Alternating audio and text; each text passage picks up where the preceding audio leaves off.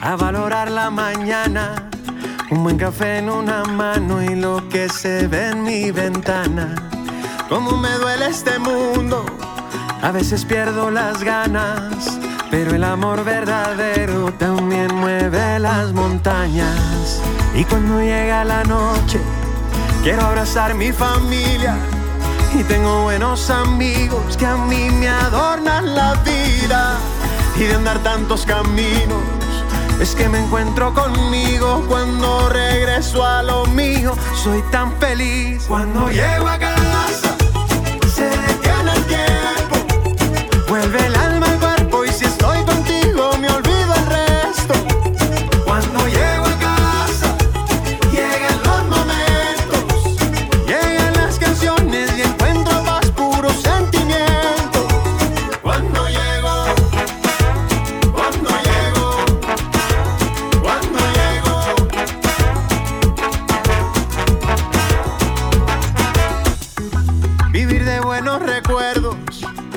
Que quedan guardados, son alimento para el cuerpo y ya me lo han recomendado.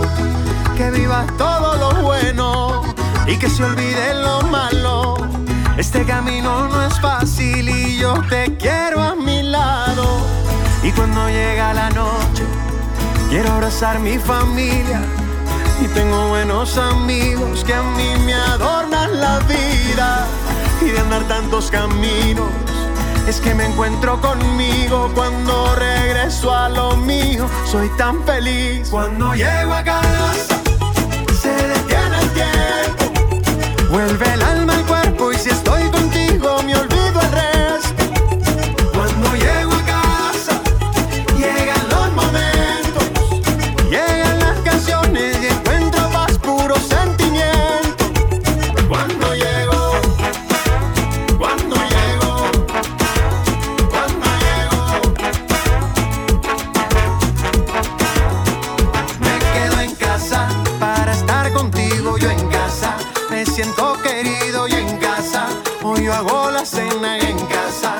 Fiesta está buena, hay buena comida para todo el mundo. Y bajo la luna te voy a cantar. Cuando llego a casa y me abres tu sonrisa, pase lo que pase, tú eres mi lugar.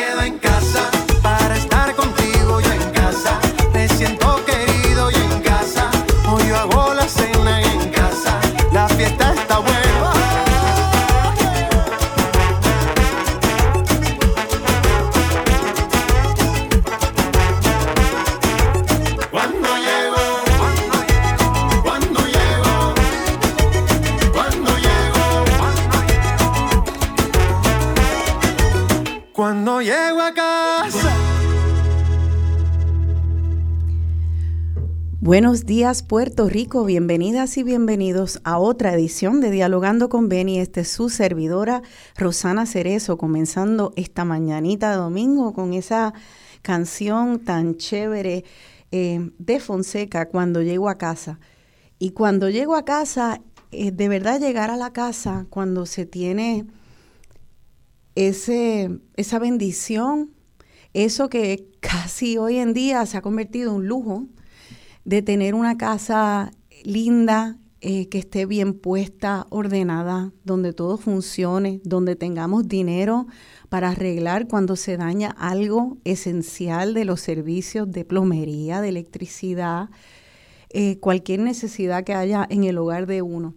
Qué bueno tener ese dinero para poder eh, pagar lo que es en realidad un derecho humano.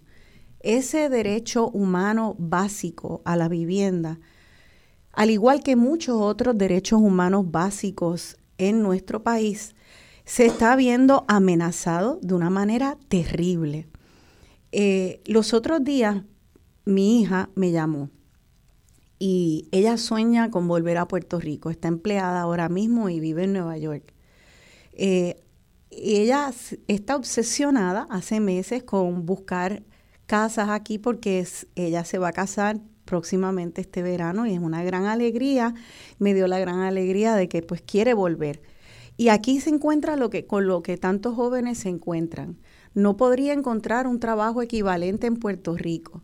Los trabajos pagan muchísimo menos, pero las rentas de Puerto Rico por lo menos en el área metro, pero también fuera, están al mismo nivel que Nueva York. Así que ella tendría que dejar un trabajo que le, que le paga lo suficiente para pagar una renta en Nueva York y venir aquí y recibir una fracción de eso para rentas que son alarmantes cuando se escuchan. Apartamentos de, de dos y tres cuartos que cuestan cuatro mil dólares, dos mil y pico de dólares. En Santurce, no condado, en Atorrey, dos mil y pico de dólares, casas de un millón, 1.5 como bajitas por todo el área de Santurce, porque pueden llegar a 6 millones, apartamentos, y ni hablar de las McMansions que, mansions que hay en Dorado, que ya exceden los muchos, muchos millones de dólares.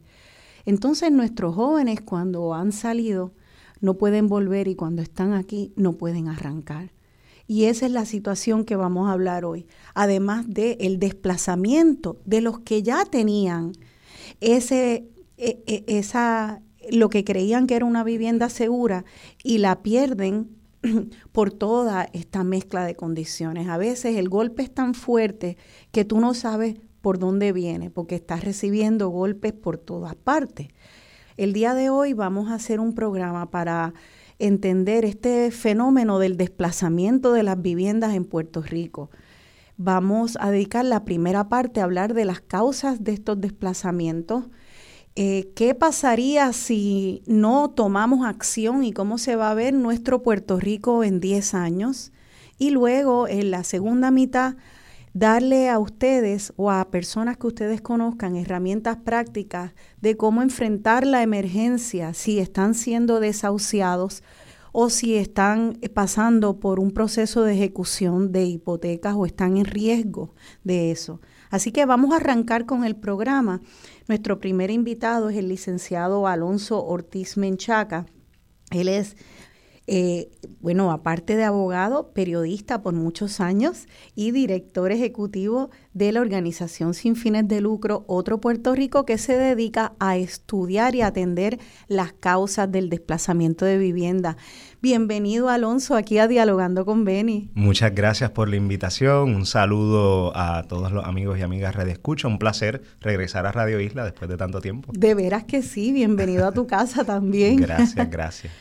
Pues, eh, viste, Alonso, empecé porque este programa, al ser de domingo y continuando la tradición de mi padre, pongo siempre música y empecé con eso, esa música eh, de tan feliz, de canciones de nuestra casa, porque eh, a veces nos quieren vender la idea de la casa como como lo que es, ¿no? Este, algo que es una fuente de felicidad y sin embargo está siendo la fuente de mucha ansiedad y de precariedad el tema de vivienda. Eh, ¿Puedes darnos como un panorama amplio de Puerto Rico 2003? Eh, ahora mismo. 2023. 2023, perdona, el claro, 20, claro, caramba. Claro. Bueno, la crisis de vivienda que está sufriendo el país es realmente una crisis existencial para nosotros como sociedad y podemos hablar de por qué es una crisis existencial en breve. Pero me parece importante poner los puntos sobre las sillas, ¿no? como, se, como se dice coloquialmente, en términos de cuáles son las causas de lo que está provocando. Y la realidad es que las causas son variadas. Son variadas. Decir que eh, la crisis de vivienda se debe a un solo, a un solo factor es un error. Eh, Primero habría que comenzar a, plantear el hecho de que en Puerto Rico eh, sufrimos eh, dos eventos naturales, tres eventos naturales catastróficos, los huracanes Irma y María y los terremotos del 2020 que arrasaron en toda la zona sur y suroeste del país. Según los datos del censo del 2020-2021, sabemos que la pandemia ahí interrumpió ese proceso, pero según esos datos en Puerto Rico se vieron afectadas 510 mil viviendas por estos desastres naturales, de las cuales 185 mil fueron afectadas de manera severa, es decir, que se perdieron total o parcialmente. Y eso implica, ¿verdad?, en, en promedio que cerca de 600 mil personas fueron desplazadas por razón de esos desastres naturales y se vieron forzadas a emigrar, como pasó, ¿verdad? Mucha gente salió del país, se fue a los Estados Unidos o a otra área y con el tiempo regresaron muchos, otros se quedaron allá. Eh, pero eso sin duda también provocó una migración ¿no? de cierta zona. Hubo otra gente que, por ejemplo, se mudó de municipio, se fue con familiares y así sucesivamente se fueron reacomodando. Eso crea ya de por sí una presión sobre el mercado de vivienda porque se pierden de golpe y porrazo cientos de miles de, de viviendas y decenas de miles de personas quedan en una situación de precariedad en términos de su vivienda. A eso hay que sumarle el hecho de un proceso irresponsable, desinteresado y extraordinariamente deficiente de eh, reconstrucción del Estado, ¿no? El Estado en Puerto Rico no ha reconstruido básicamente nada.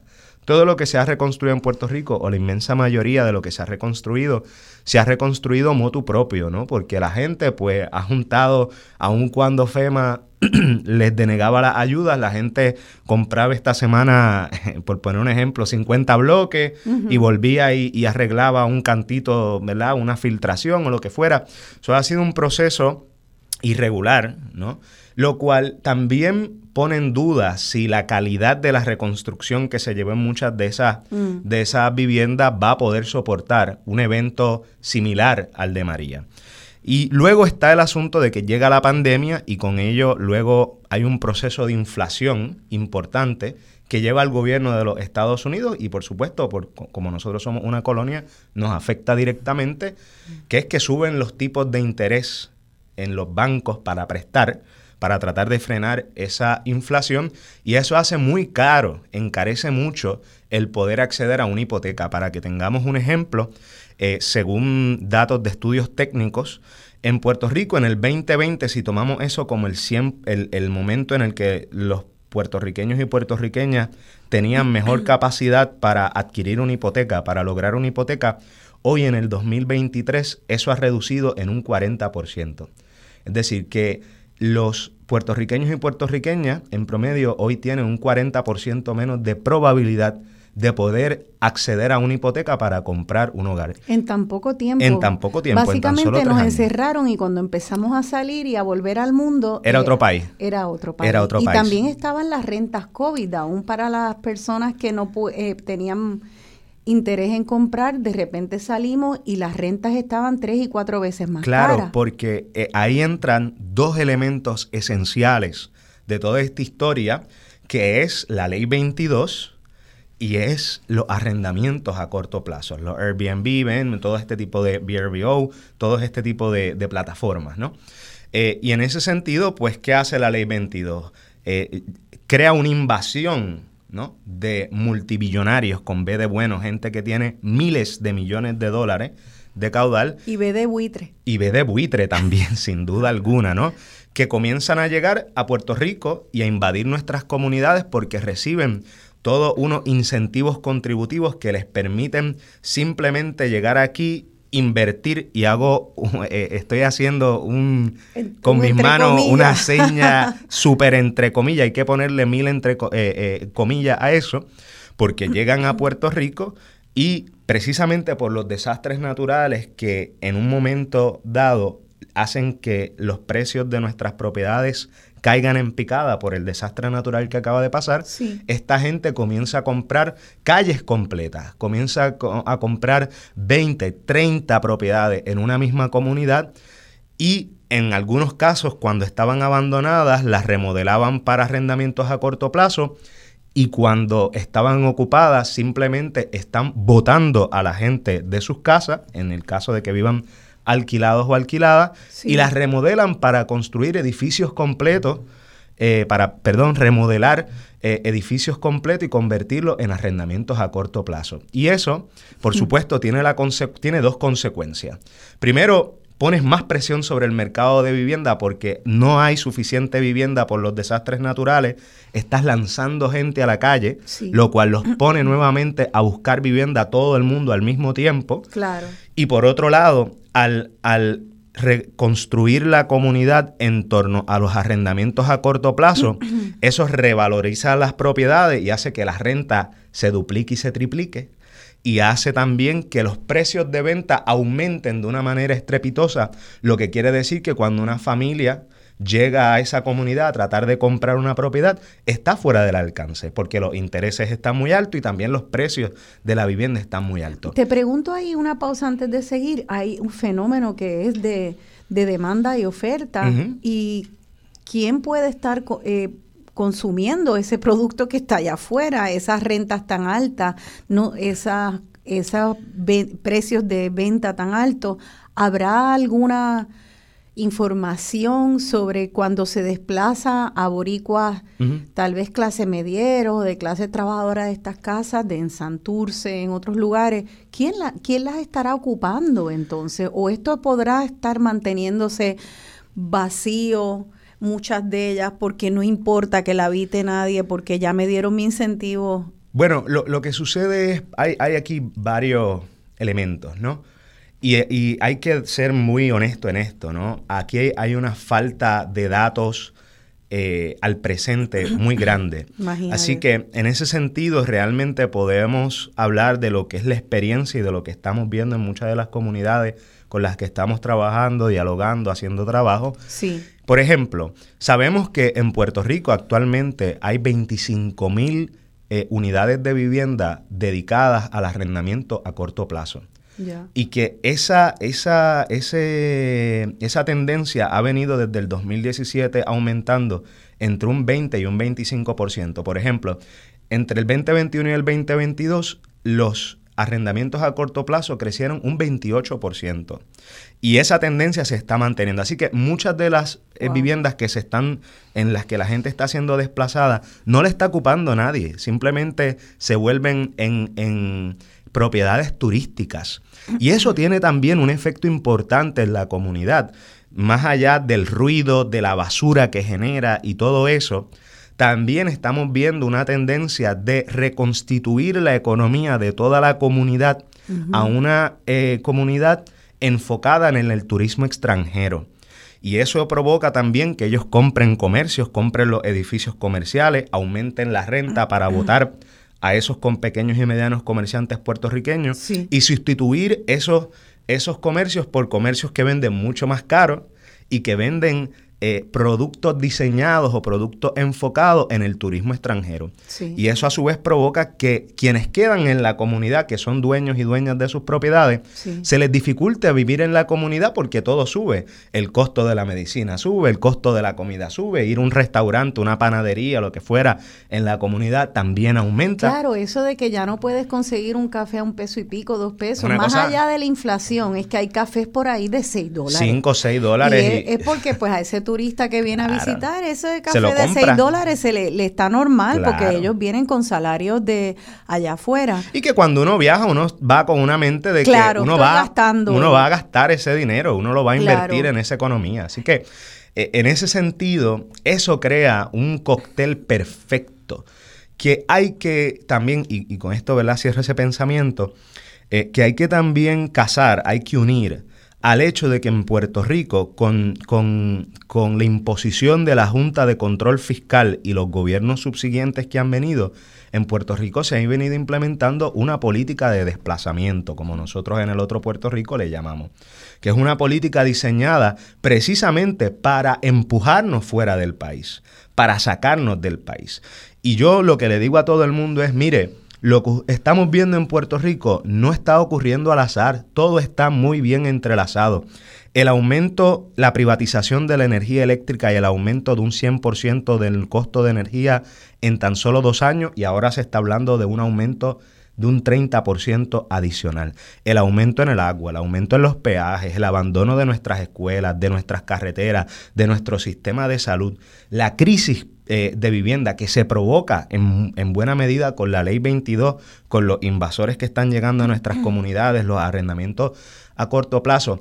Y el, eh, las expresiones más que claras en, muchas instancias de nuestro gobierno, por ejemplo, de que quieren convertir toda la costa de San Juan en una zona para turistas y personas de alto poder adquisitivo, como está ocurriendo en otras zonas costeras, oye, nos están diciendo claramente, ¿no? Que aquí hay un, hay un plan diseñado, claro, definido, de desplazamiento. Así que eh, se, se, ha, se ha juntado el hambre con la necesidad, ¿no? Se ha creado todo un cóctel que provoca que sea casi imposible vivir en Puerto Rico. Es interesante porque hace escasamente cuatro años, cumplimos ya casi, estábamos en la calle sacando un gobernante que tuvo un sueño. Así es. Nos lo dijeron claramente. Ese sueño estaba ahí escrito, un Puerto Rico sin, puertorriqueños, ¿verdad? Eh, y entonces, pues salimos a la calle, sacamos a esa persona que era sencillamente una de las muchas fichas para adelantar esta política.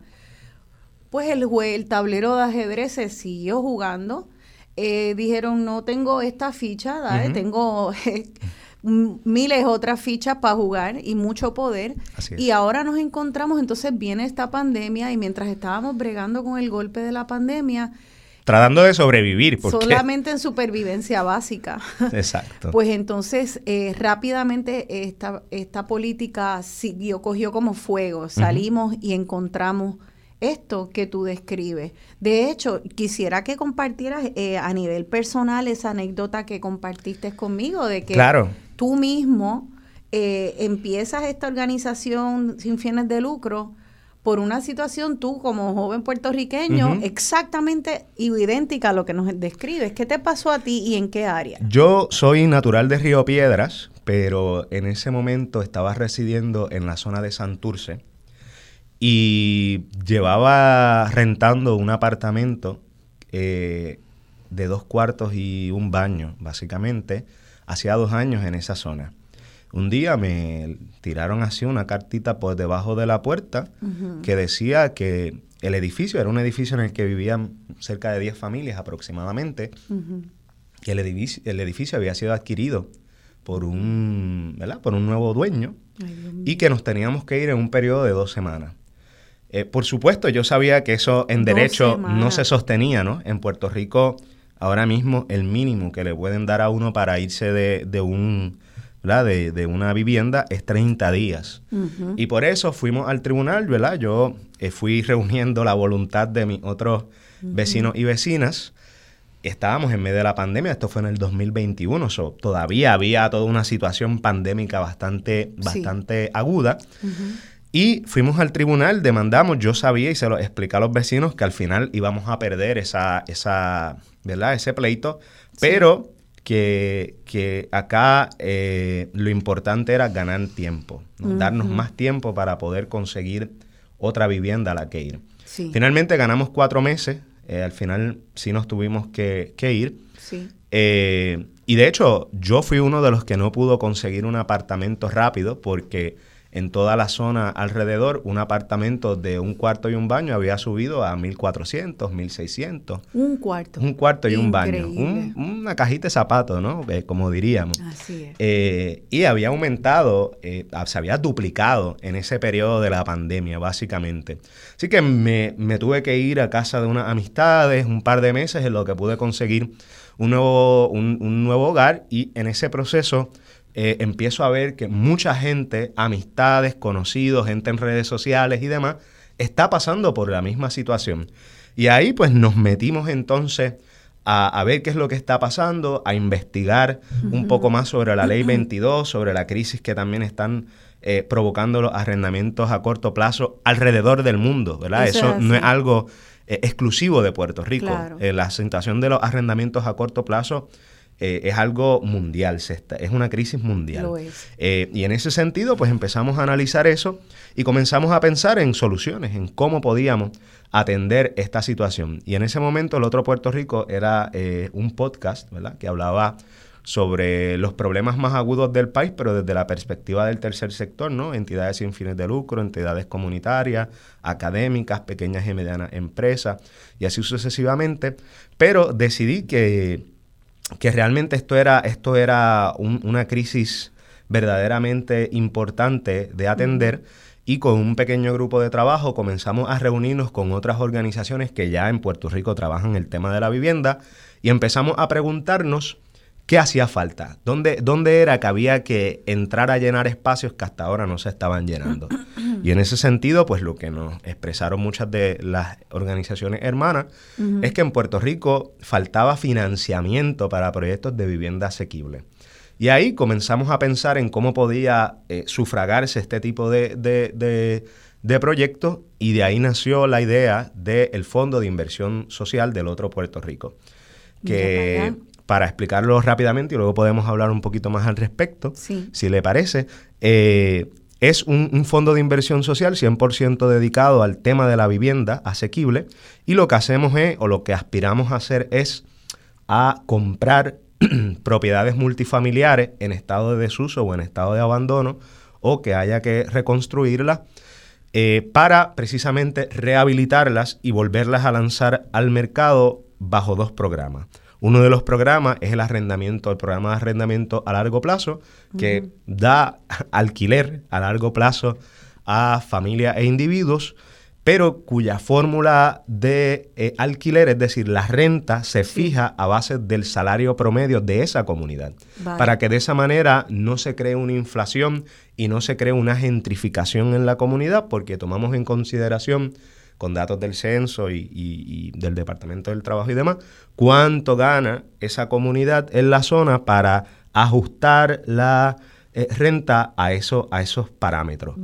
Y el otro es una incubadora de vivienda cooperativa que actualmente la estamos desarrollando. Es un proyecto que nos emociona muchísimo porque queremos impulsar eh, el que existan en Puerto Rico más cooperativas de vivienda, que es un modelo muy, eh, ¿verdad? En Puerto Rico lleva ya como 70 años, fue exitoso en el pasado y ahora tenemos que volverlo a poner a correr porque es una alternativa de vivienda segura, digna, accesible para la gente y en esa estamos. De eso se trata el proyecto. Eso es fantástico. y, eh, sí, yo creo que sí trata de, de, ver, no hay que reinventar la rueda en muchos momentos ya eh, hay, hay modelos bien desarrollados como el cooperativismo, Totalmente. Que, es cuestión de eh, implantarlos y adaptarlos a las necesidades actuales de vivienda. Eh, y, y, también pues me encanta este fondo de inversión social, espero que arranque. Quiero que en el próximo segmento hablemos un poco de también de las políticas públicas a nivel de Estado, como entiendo que hay un proyecto de Airbnb ahora para regularlo, modelos de cómo otros países han podido bregar con esta gran amenaza de los eh, eh, alquileres a corto plazo. Claro. Si hay modelos eh, que estamos ahora proponiendo está sobre el ruedo, creo que no ha pasado todavía. este, esa es una de las medidas del Estado y cualquier otra eh, medida, aparte de estas súper importantes medidas de ustedes como sin fines de lucro, que debemos nosotros estar como ciudadanos y ciudadanas al tanto para apoyarlas, para saber que están ahí. Este, y cuando ustedes convoquen, si hay que tirarse a la calle, también tirarse a la calle. Claro que sí. Así que, en el próximo segmento, entonces vamos a hablar de eso, qué hay sobre el tablero, cómo podemos empezar a, virar este bote que se nos empezó a descarrilar hace rápidamente, hace unos cuantos años. ¿Y qué pasaría si no hiciéramos esa intervención? Claro que sí. Vamos a hablar de eso en el próximo segmento. Exacto. Pues vamos para allá. Eh, nos vamos con la musiquita y quédense con nosotros que ya regresamos aquí en Dialogando con Benny. ¿Entiendes? I'm going back home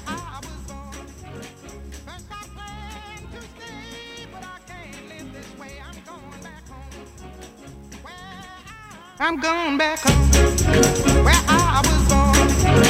First I planned to stay, but I can't live this way. I'm going back home where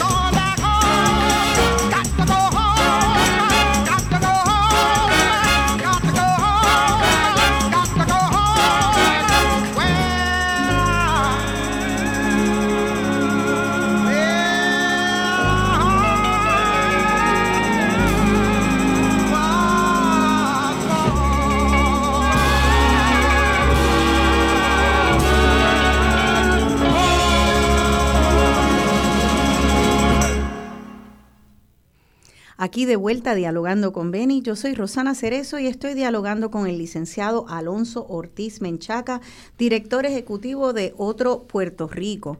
Eh, bueno, y esa canción, I'm Going Back Home, en la voz de la ilustre Nina Simón, que a mí me fascina, pues habla de esa alegría de poder llegar a un santuario, de poder cuando estás fuera en el mundo, con todos los horrores del mundo, llegar a tu casa y ahí te sanas y ahí encuentras comunidad.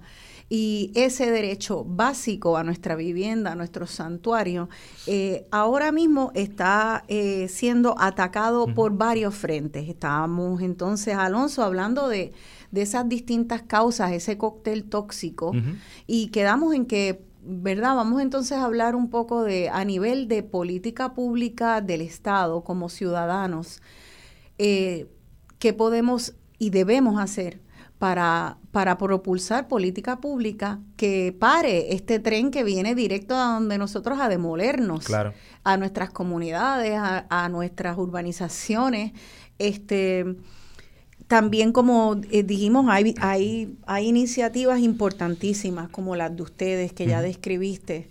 Y esas iniciativas, este, estoy segura que hay distintas organizaciones sin fines de lucro que atienden distintos aspectos. Pero para mí también es muy importante que el gobierno, a quien le pagamos IBU con cada paleta que uno se compra, haga algo para proteger a nosotros que no estamos recibiendo esos incentivos eh, contributivos enormes que están recibiendo las personas que están comprando todas nuestras propiedades. Eh, y comunidades. Así que vamos a ver, eh, cómo, ¿por dónde tú crees que vale la pena empezar? ¿Cuál, de, cuál es alguna de, las de estas soluciones? Bueno, lo, lo, lo, primero que nosotros tenemos que lograr, y ahora que viene de hecho el, la época electoral, en Puerto Rico es un tema que tenemos que poner sobre el tinte, sobre el tapete, ¿no? sobre la mesa de una manera mucho más, con mucha más fuerza, es el tema de la derogación de la ley 22. La ley 22 es un cáncer para Puerto Rico. Se está carcomiendo todas nuestras comunidades.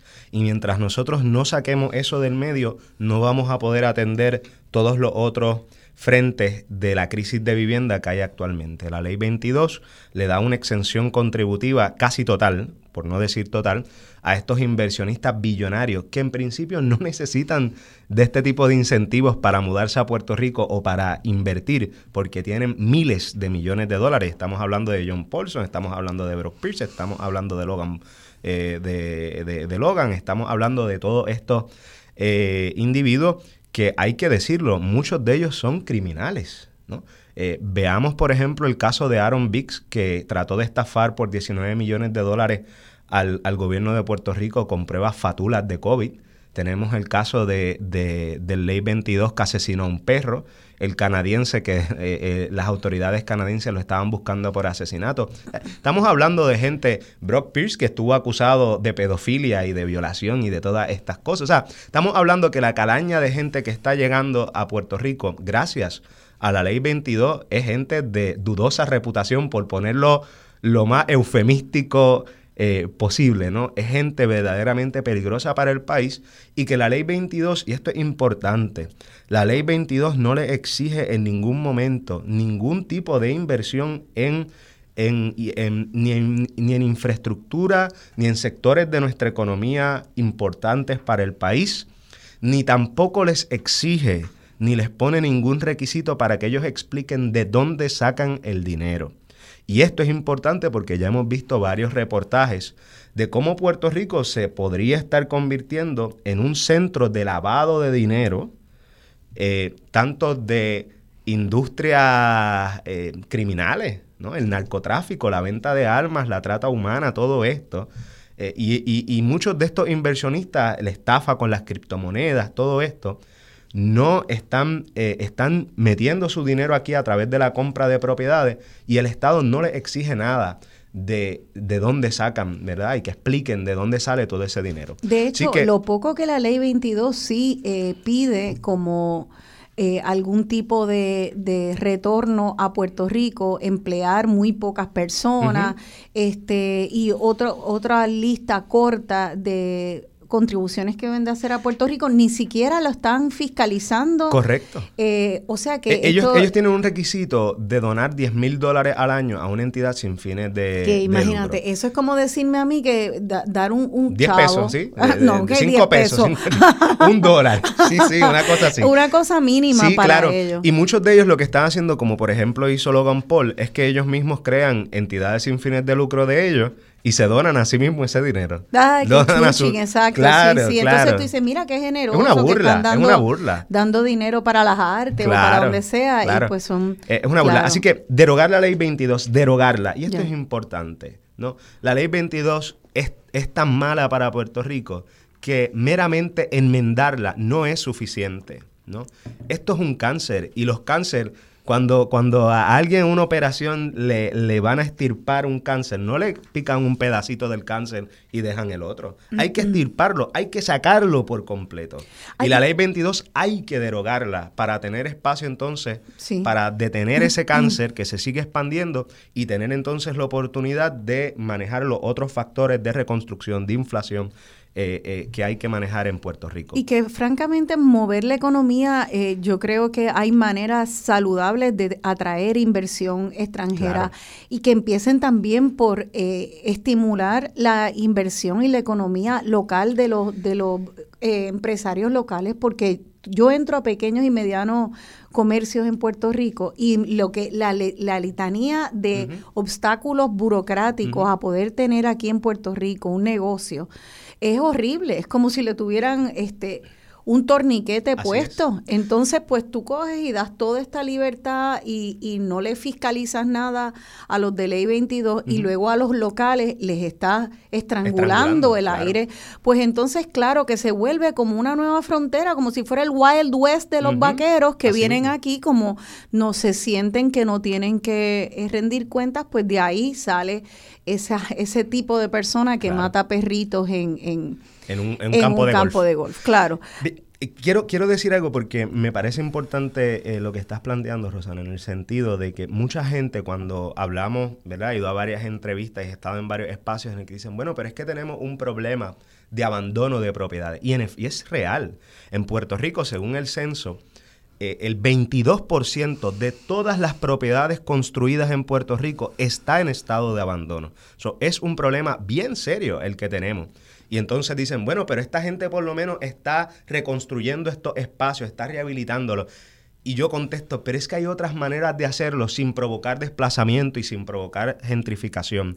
Se puede reconstruir el país con las comunidades y para las comunidades. Ahora mismo Puerto Rico tiene miles de millones de dólares disponible en fondos de reconstrucción.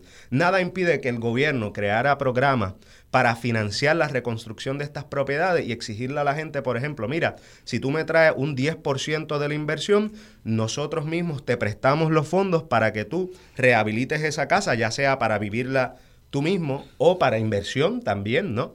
Y de esa manera con el requisito de que tenga que ser propiedades residenciales, estaríamos dando vivienda, estaríamos creando riqueza para puertorriqueños y puertorriqueñas que con el cobro de la renta podrían, eh, ¿verdad?, atraer nuevos fondos eh, y, dinero a, su, a su bolsillo. Y también se podrían crear eh, programas para que pequeños y medianos comerciantes compren propiedades comerciales que están en su zona.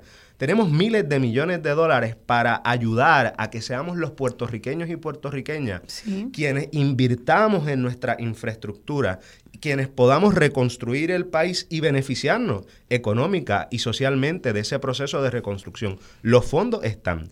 Eso es una. Y lo segundo que hay que, hay que decir es que, mire, no se está en contra de la inversión extranjera. No, tampoco se puede decir eh, eso. ese no es el punto. El punto es qué le exigimos, qué ¿en qué queremos que inviertan. Es cómo. Claro. El cómo. El cómo. ¿Por qué no le estamos exigiendo que creen 500 mil empleos y fiscalizando que en efecto los creen empleos bien pagos? ¿Por qué no le estamos pidiendo que inviertan, por ejemplo, en el sector de la robótica, de la farmacéutica, de, de tecnología, del research educativo, de muchas industrias que nos hace falta inversión y que podríamos atraer esa inversión y que generen beneficios para la sociedad puertorriqueña. Y no, que como lo que está pasando ahora, pues da 10 mil pesitos aquí y hace seis empleos, de lo cuales tu esposa es una empleada, la señora que, te ayuda en la casa a limpiarla es, otra. Entonces, eh, es casi irrisible en realidad, más la falta de fiscalización de lo poco que se exige. Así, Así que ahí, ahí tocamos la ley 20, que es una de... 22. 22, y es, es una de las causas eh, bien grandes, importantes de esta situación, esta crisis de vivienda. Luego están los, los alquileres de corto plazo.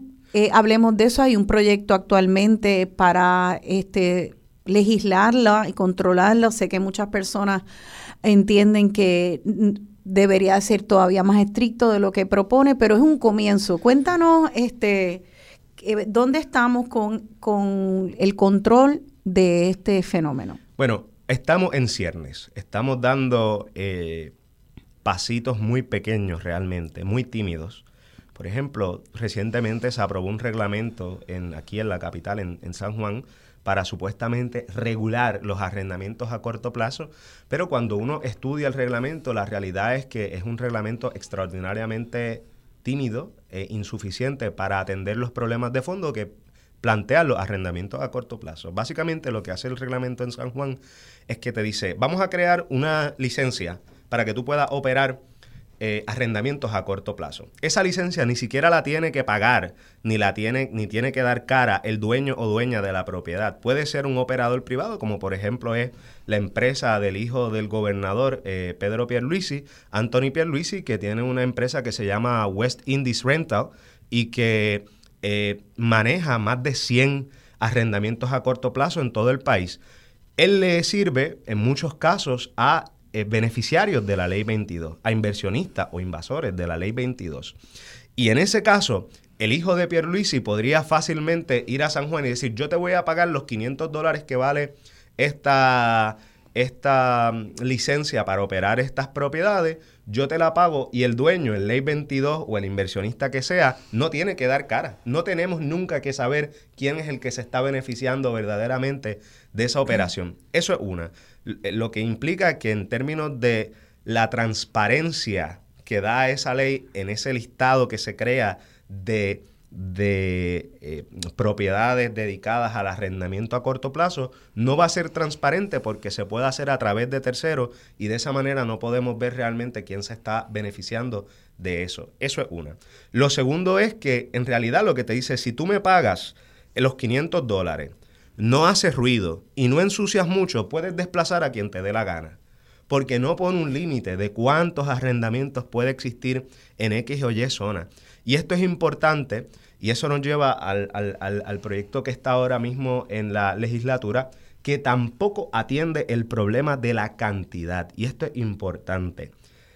En muchas ciudades, en Barcelona, en Berlín, en Ámsterdam, en Cartagena y en varias ciudades de Estados Unidos, ya se ha regulado los arrendamientos a corto plazo. Se está haciendo en todo el mundo porque es que de otra forma la crisis de vivienda mundial que se crearía sería extraordinaria, como en efecto en muchos lugares está ocurriendo.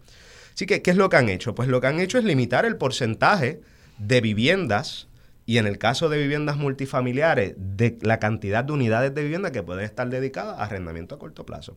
Y nosotros, si usted va a nuestras redes sociales y a nuestra página, elotropr.org, o también nos encuentra como el otro PR en redes sociales, verá que nosotros hemos desglosado cuál es nuestra propuesta para regular los arrendamientos a corto plazo. Y es importante decir que nosotros, al igual que muchos otros sectores en la sociedad puertorriqueña, no estamos planteando que se prohíban los arrendamientos a corto plazo.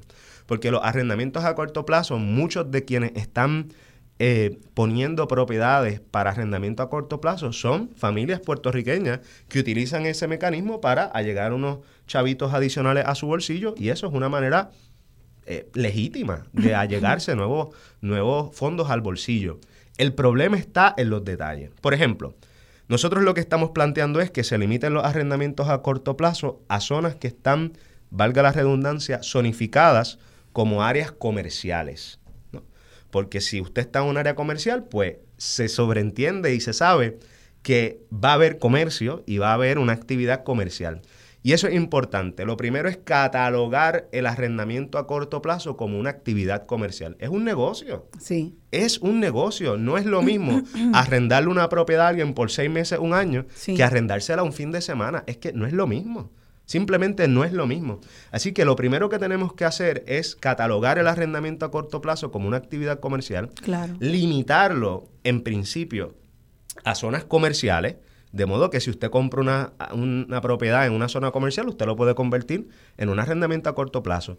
Y en aquellos espacios donde la zonificación sea mixta, que es residencial y comercial, limitarla entonces eh, a la cantidad de propiedades o la cantidad de unidades de vivienda que se pueden tener como arrendamiento a corto plazo. Y pongo un ejemplo muy sencillo.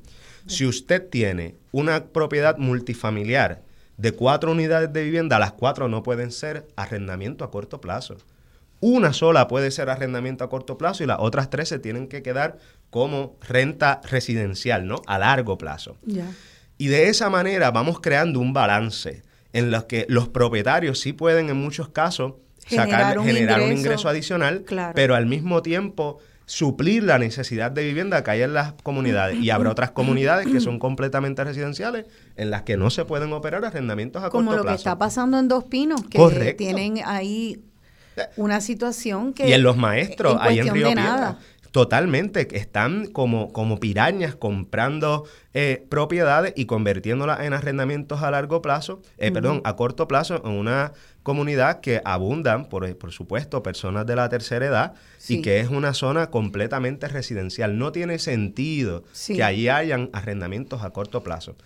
Eso que, que, nosotros estamos planteando ahora mismo en la legislatura no está planteado de esa manera. Ya. Hay unos cambios menores, eh, cosméticos, eh, ¿verdad? Pero en ningún momento lo único es que sí se está catalogando como una actividad comercial y eso es un paso de avance. Y eso es importante. Eso es importante. ¿Y cómo se llama este proyecto? Eh, ahora mismo no, hay que buscarlo, lo, puedo buscar y se los doy, pero la realidad, ahora mismo, para ser honesto, no, no recuerdo el número del proyecto, pero la realidad es que ahora mismo no hay planteado en la legislatura ni derogar la ley 22, lo que está es el proyecto del senador Zaragoza, que no pasó, ni siquiera eso quisieron aprobar, que lo que hacía era exigir un mínimo de inversión eh, que no resuelve el problema, no resuelve el problema que tenemos con la ley 22. Y lo que está planteado desde el punto de vista de los arrendamientos a corto plazo son cambios cosméticos como los que ha hecho San Juan. Eh, y también, por supuesto, eh, establecerlo como una actividad comercial que atiende un pedacito del problema, pero no atiende la totalidad de, lo que necesitamos atender. Vamos entonces, antes de que se nos acabe el segmento, que nos queda poco, eh, hablar de qué sucedería en nuestro país si en la próxima década nosotros no pasamos eh, los, los cambios de política pública que, que tenemos que hacer, o si llegaran a ser como lo que ahora mismo está propuesto, tan tímido que en realidad lo que hace es que le quita un cantito al cáncer que va a seguir proliferando en otras áreas. Entonces, ¿qué va a pasar? ¿Ustedes han podido echar una mirada al futuro tratando de, de, proyectar con números, estadísticas? O sea, eh, porque ya, ya lo que tú me has hablado con las pocas estadísticas que hay es alarmante en cuestión de tres años durante el COVID.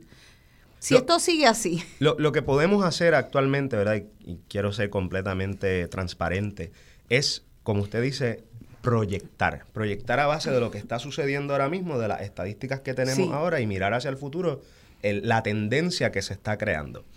Es importante decir que en Puerto Rico, según el mismo Departamento de la Vivienda, ha, habido, ha ocurrido un incremento extraordinario de familias solicitando vivienda pública porque no pueden pagar otro tipo de vivienda. Actualmente hay 33 mil familias en Puerto Rico, lo que equivale a 100 mil personas, que han solicitado vivienda pública y que el gobierno ni siquiera ha atendido la solicitud. Que eso quiere decir que no estaban en vivienda pública antes, tenían sus propias eh, sus propios hogares privados o, alquilaban. E, ese, ese dato el Departamento de la Vivienda no lo da. ¿no?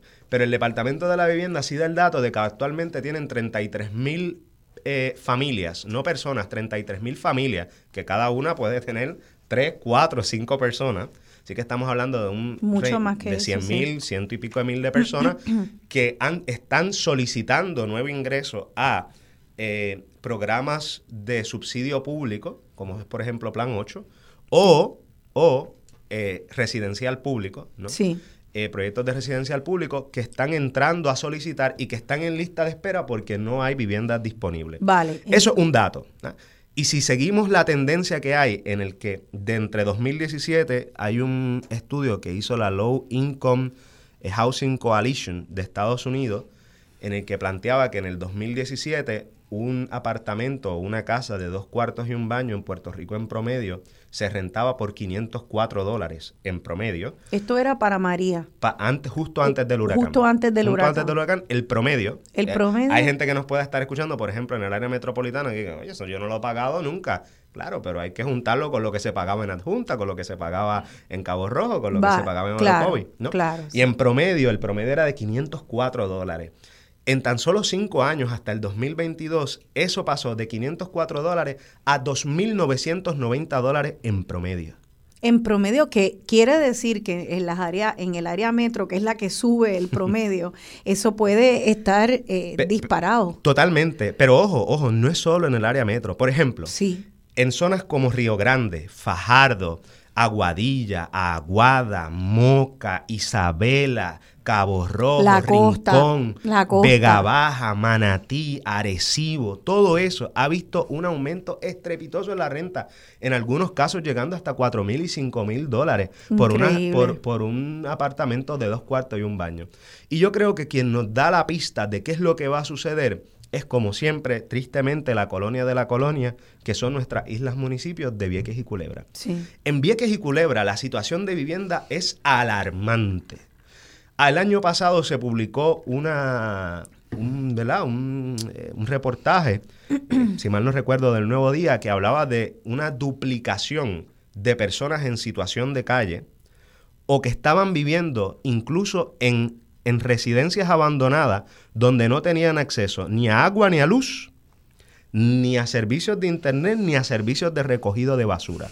Y pasaron de 75 a 150. Eso se escucha poco, pero en un municipio como Vieques o Culebra, que son municipios muy pequeños que no llegan ni a 10.000 habitantes, estamos hablando de una cantidad sustancial de personas en ese aumento que se han quedado y sin son vivienda. Los que no tenían la red de tal vez una red porque sabe Dios cuántas personas estaban como tú mismo estuviste que sin hogar y entonces buscando un sofá en casa de alguien, apiñado en las habitaciones de familiares, o sea, pero la situación es aún peor, porque en la isla municipio de Vieques no hay arrendamientos a largo plazo ahora mismo.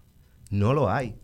Uno se mete a todas las páginas que sabemos que se utilizan para buscar arrendamiento a largo plazo o comprar vivienda en Puerto Rico y no en Vieques no va a encontrar una. Y si la encuentra, le encuentra a tres mil, cuatro mil, cinco mil dólares, casa de tres cuartos y dos baños. Sí, para turistas de dinero. Ya se nos acabó el segmento, pero quisiera, antes de, de cerrarlo, pues que nombremos lo que es casi innombrable, pero que se cae de la mata.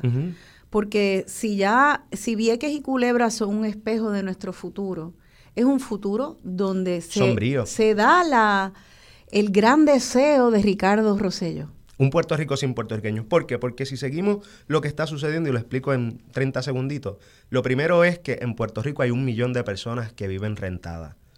Ese número no va a poder sostenerse. Va a haber mucha gente viviendo en puro hacinamiento, en donde van a vivir en una sola casa tres, cuatro, cinco familias, porque solo así se puede pagar la renta. Va a ocurrir una inmigración, una inmigración extraordinaria de gente que se va a tener que ir porque no va a poder pagar renta y tampoco va a poder comprar. Sí. Y la gente que vive ahora mismo, eh, que ya compró su casa, no va a poder tampoco vivir en las comunidades porque los costos de vivir en la comunidad van a seguir aumentando estrepitosamente. Y eso va a llevar a un proceso, y con esto cierro, de sustitución de población en el que solo gente de afuera de Puerto Rico va a poder, con gran poder adquisitivo, va a poder vivir en Puerto Rico, o la gente que hay en Puerto Rico, que la hay también, de alto poder adquisitivo, que van a poder aguantar ese empuje. Así que Puerto Rico se va a volver un país de ricos, de millonarios, de extranjeros, pero de nada que ver con la gente común de clase media o, pobre en Puerto Rico, no va a poder vivir en Puerto Rico y así se va a ir creando el Puerto Rico sin puertorriqueños. Y los que queden tendrán que concentrarse quizás en zonas centrales del país, no en las costas, porque las costas van a ser completamente acaparadas y eso va a crear una presión de servicios sociales y públicos mucho mayor que actualmente no hay, lo que va a empobrecer la educación, la salud, eh, la eh, infraestructura vial, tapones, donde antes no hay, había tapones como en la zona central de Puerto Rico. Todo eso es lo que viene. Eh, y con ello la pérdida de nuestra identidad y de nuestra cultura, sin lugar a dudas. Bueno, eh, no tenemos por qué aceptar eso. Nos tiramos a la calle hace mucho tiempo diciéndole que no a eso cuando lo escuchamos, pero eso sigue ahí. Así que eh, creo que hay año electoral a las periodistas y periodistas, eh, hombres y mujeres que se que, por favor sean los portavoces que hagan estas preguntas, nosotros que exijamos, que lo, lo, exijamos en las plataformas de los partidos y de las personas que nosotros votemos, esto se nos va la vida en que lo atiendan y lo atiendan bien desde el Estado. Y nosotros, desde el Estado se tiene que atender en lo que la chava y viene, quiero decirle a todo el mundo que puede, todo el mundo puede donar al Fondo de Inversión Social desde un dólar hasta un millón si quiere. Ahorita hablamos de eso. Y después de eso podemos hablar de eso porque hay alternativas que ahora mismo se pueden emplear para dar la batalla. Vale, pues quédense con nosotros que en la próxima vamos a hablar de cómo enfrentar eh, un fenómeno de desahucio o de ejecución hipoteca y de otras soluciones también para bregar con esto de inmediato si lo tiene encima al lobo tocándole a la puerta. Quédense con nosotros, estamos en Dialogando con Ben.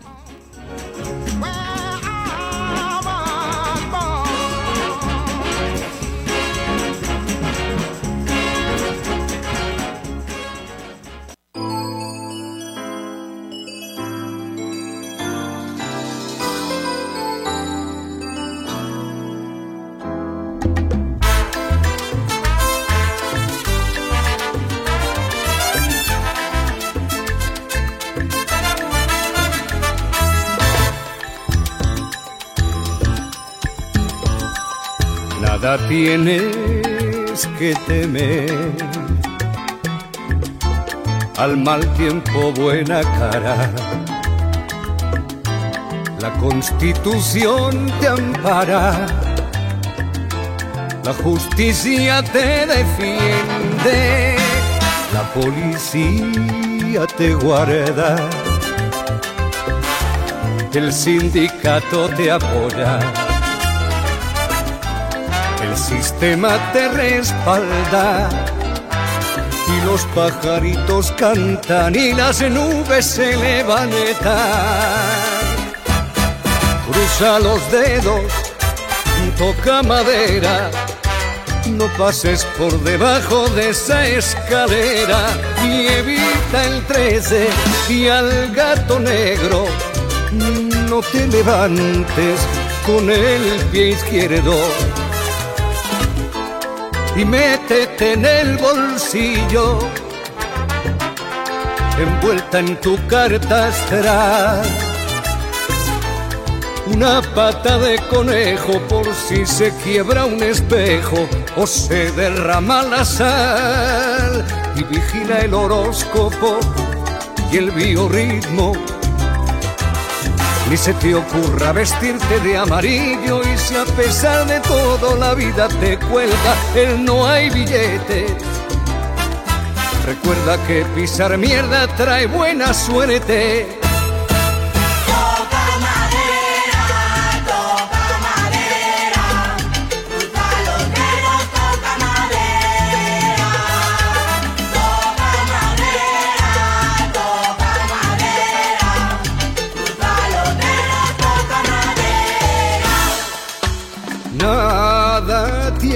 Que temer.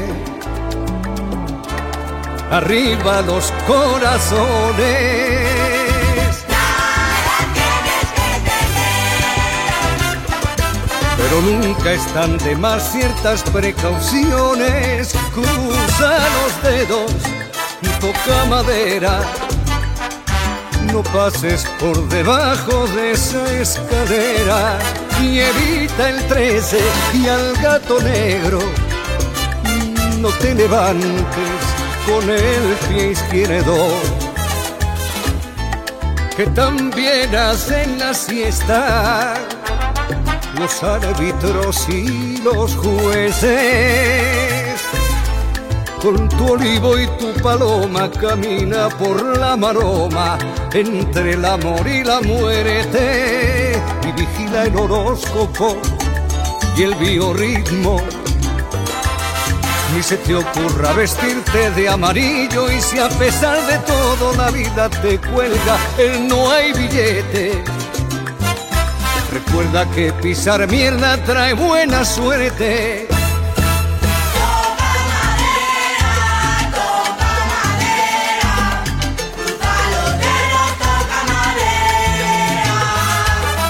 Ajustate los machos, respira hondo, traga saliva, toma carrera y abre la puerta, sal a la calle, cruza los dedos, toca madera.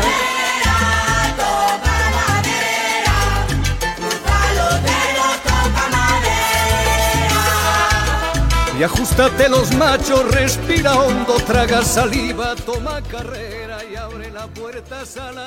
Aquí de vuelta dialogando con Beni, yo soy Rosana Cerezo y he estado dialogando con el licenciado Alonso Ortiz, director ejecutivo de Otro Puerto Rico, haciendo ese retrato de lo que es este Puerto Rico camino a ser otro otro muy malo que tenemos que virar para poder tener otro eh, otro más saludable que incluso esta realidad que tenemos ahora. Eh, esa canción Toca Madera de Serrat habla de que, qué tú haces cuando te van mal las cosas. Y pues claro, es una canción con ese humor de Serrat, eh, esa ironía de Serrat, de pues mira, eh, a veces no sabemos ni por dónde nos viene el golpe. Eh, y la gente empieza a leer el horóscopo, a buscar patitas de conejo, a tocar madera, cuando no hay billete, como Dios mío, ¿de dónde saldrá? ¿Cómo haré yo para bregar con esta situación? Pero eh, lo que hay que hacer es abrir los ojos a la realidad, el horóscopo lo hacemos si le gusta, pero no va a resolver nada. Y tenemos que defender nuestros derechos educarnos sobre nuestros derechos. Y para eso he querido también invitar a la conversación a un amigo y licenciado, Manuel Rivera Rodríguez, que él es especialista precisamente en temas de ejecuciones de hipotecas, además de otras de otros temas bien importantes porque Manolo también atiende el tema de violencia hacia las mujeres y, ¿verdad? y representa a, mujeres que son víctimas de violencia doméstica, así que tal vez en otra ocasión hacemos un programa de eso. Eh, así que vamos a hablar de esto. Gracias por estar aquí, licenciado Rivera Rodríguez. Eh, y bienvenido al programa. Gracias. Buenos días, Rosana Cerezo, agradecido de estar aquí y unirme al compañero a esta eh, discusión tan importante. Gracias. Pues escuchaste por dónde me veníamos, tratando de hacer esa, sacar los ingredientes del cóctel tóxico que llevan a personas eh, a perder sus casas cuando son propietarios o a perder sus casas cuando son inquilinos que arrendan, arriendan. Eh, y bueno, ya todo eso llega a tribunales.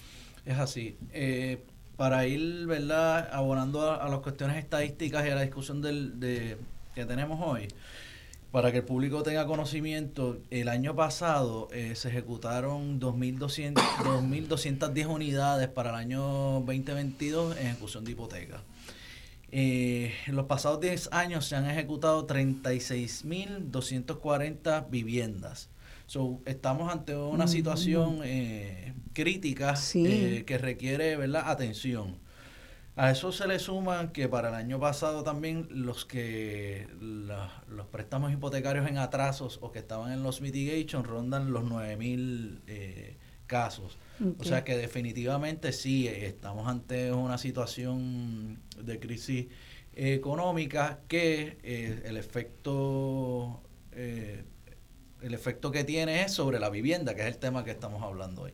Y es la vivienda principal eh, de lo que estamos hablando mayormente. Sí, mayormente, que no estamos, en su mayoría esas cifras no son de casitas de playa. No, eh, es correcto. Ya. Entonces, a eso también eh, le sumamos el tema de los arrendamientos, porque eh, son viviendas principales en, su mayoría de los casos. Sí. Y tenemos, ya el compañero habló que en Puerto Rico hay un millón de familias que viven en arrendados. Sí. Y también ahí se está dando la dinámica de que debido a la inflación, los propietarios en muchas eh, en muchas ocasiones herederos o propietarios entre comillas están esperando a que los contratos venzan para entonces aumentar el pago eh, mensual de, del arrendamiento que eh, tiene el, el efecto eh, inmediato de que las personas o las familias se ven imposibilitadas a, a poder sufragar ese arrendamiento. Y esa, esos aumentos, eh, y te pregunto tal vez a ti Alonso que estás viendo eso, pueden ir de, estabas pagando 700 dólares a 1400, 2000 y pico, o sea, no tiene, no tiene un techo. Quiero poner, si me permite compañero, rapidito, el ejemplo, voy a poner el ejemplo mío, voy a poner el ejemplo mío, lo que me pasó a mí para ejemplificar algo que hemos estado viendo constantemente. Por ejemplo, a mí me sacaron, yo estaba pagando en ese momento 700 dólares de renta, una renta normal, ¿no? Eh, común en, en, la zona. Y ahora mismo ese, ese apartamento no está, el que yo estaba, no está por arrendamiento a corto plazo. Está por arrendamiento a largo plazo, pero está pagando 2.600 dólares. Dios mío, y eso sucedió hace apenas... Dos años. 2.600 de 700. Y, como eso, estamos viendo tendencias en todo San Juan y en, muchas zonas, sobre todo zonas costeras en Puerto Rico, de que de momento están pagando 600 dólares y lo aumentan a 1.100 dólares, 1.200 dólares. Ok, pues... Sí, lo hemos visto en la práctica. increíble. Eh, ¿Cómo creo que sería bueno entonces, no sé si hay alguna otra estadística que quisieras dar, Manolo, sobre, sobre este trasfondo, si podemos ya entrar de lleno a hablar. entrar, eh, ¿verdad? ¿Cuáles serían las herramientas que tienen las personas una vez, pues, eh, caen en una situación como, ¿verdad? Que se encuentran en atrasos en sus propiedades o mm, reciben alguna notificación ya sea del banco o, del propietario. Muy bien, pues ¿por qué no empezamos con alquileres rapidito y luego pasamos a, a las hipotecas?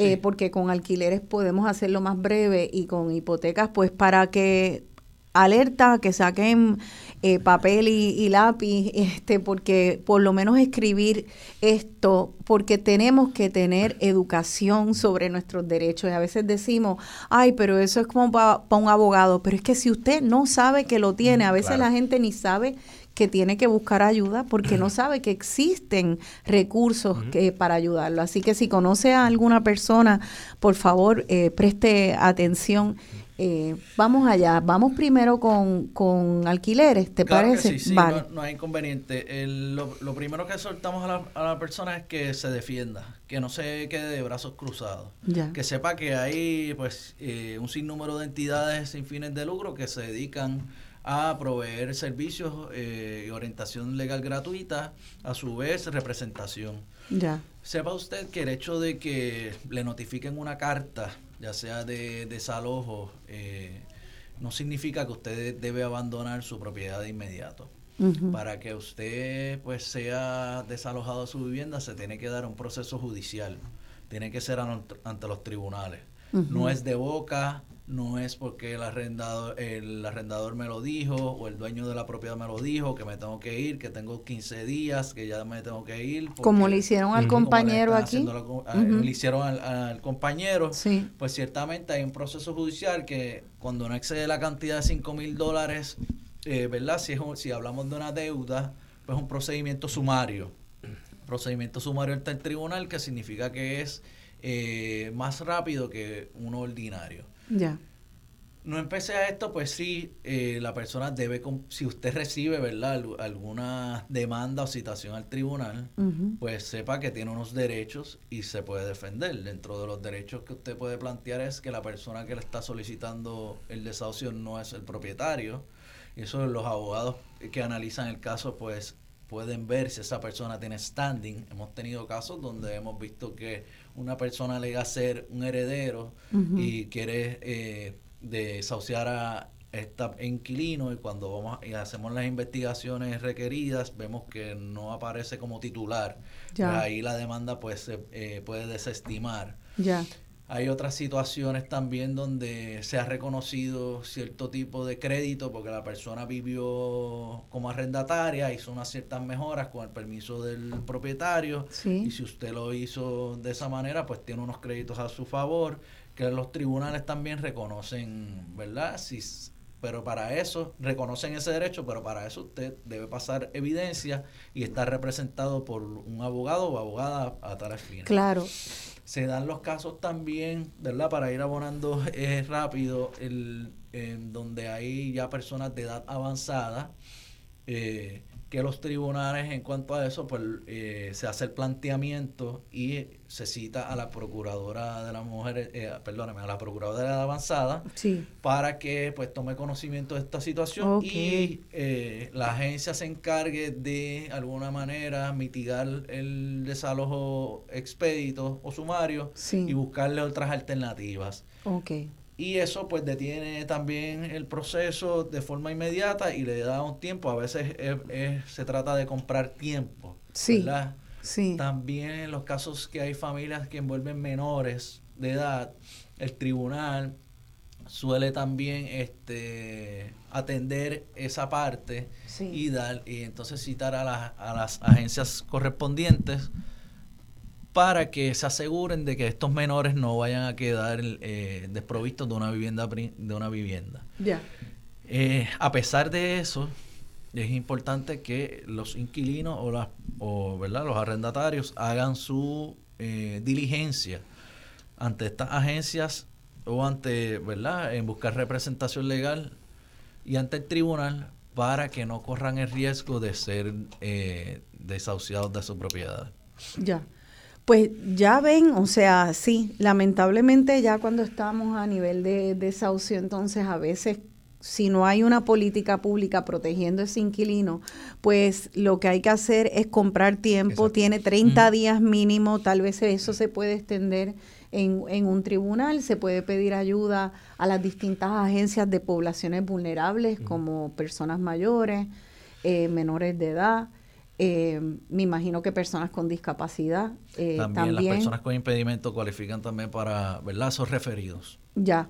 Así que, bueno, y eso de comprar tiempo puede dar un gran alivio porque este podría detener en el mejor de los casos y si no, por lo menos darle tiempo a buscar eh, un, un, lugar donde irse, sea de familiar o, bueno, no quedarse en la calle. Pues estamos hablando de básicamente no quedarte en la calle. Sí, y es una situación de caso a caso también, porque he tenido casos donde pues la inquilina ha prevalecido. Sí, y el tribunal mediante sentencia pues ha ordenado que, que no procede el desalojo y este que permanezca en la propiedad. Eso es una cuestión de caso a caso, pero sí en términos generales, ¿verdad? Eh, hay, hay ocasiones que es cuestión de comprar tiempo, sí. pero para eso, eh, pues la representación legal es, eh, es importante. Claro, claro. Y eh, podemos eh, tanto luego vamos a dar el número del licenciado Manuel Rivera Rodríguez, que da esos servicios. Está Ayuda Legal PR, que también están en Atorrey, tienen páginas y redes sociales.